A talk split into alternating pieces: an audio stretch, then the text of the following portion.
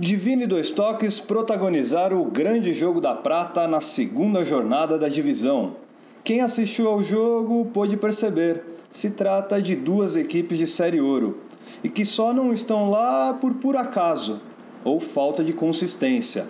Ela, consistência, que faltou dois toques para permanecer na ouro no semestre passado, quando debutava. Ela, consistência, que ainda assombra o divino o time foi ao intervalo vencendo por 4 a 1, cenário idêntico ao do semestre passado, quando foi ao intervalo com o Baixada de Munique vencendo por larga diferença, mas deixou o empate chegar e a vaga direta na Ouro escapar no confronto direto.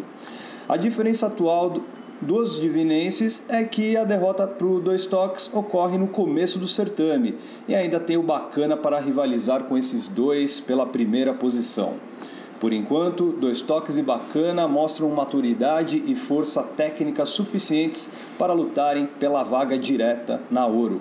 O Divino ficou para trás, mas ainda é candidato.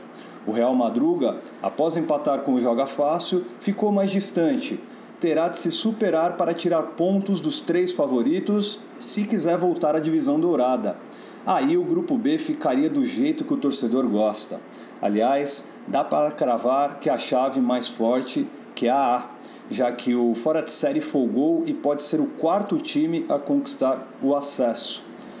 E isso é realidade após a estreia contra o Roleto Olímpico, este apenas empatando com o Deveras e escancarando o abismo que existe entre os líderes com os times da parte de baixo sem contar o Haas time, que será o adversário do, do fora de série, num clássico dos clássicos do Chuteira de Ouro. Quem perder terá de mudar os objetivos nessa primeira fase. O Haas somou a segunda derrota seguida e o fantasma da degola volta a rondar, mas dessa vez mais cedo. Já no grupo A, três times são 100% e dão provas que farão da chave tão equilibrada quanto a B.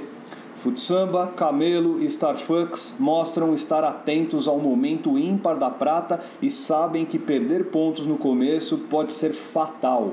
O Sambão, para isso, derrubou outro time forte e com panca de chegar nas cabeças, Magnatas. Já o Camelo passou sem dificuldades pelo sem domínio, enquanto o Starfucks não deu chances para o azar novamente. Liquidou o Real Paulista Classic e se mantém firme. Só que o Absolutos pode ser o fiel da balança.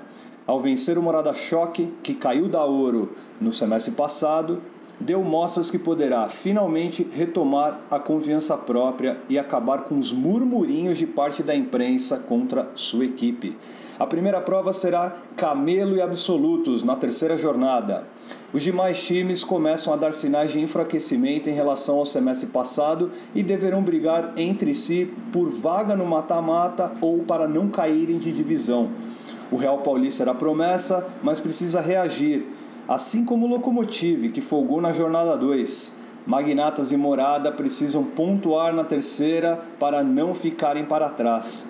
E a sina do sem domínio permanece, até o técnico Jairo Ferreira, quem sabe, reassumir o comando técnico do time. Aí será problema para os outros. Eu sou Douglas Almazi para o podcast da série Prata.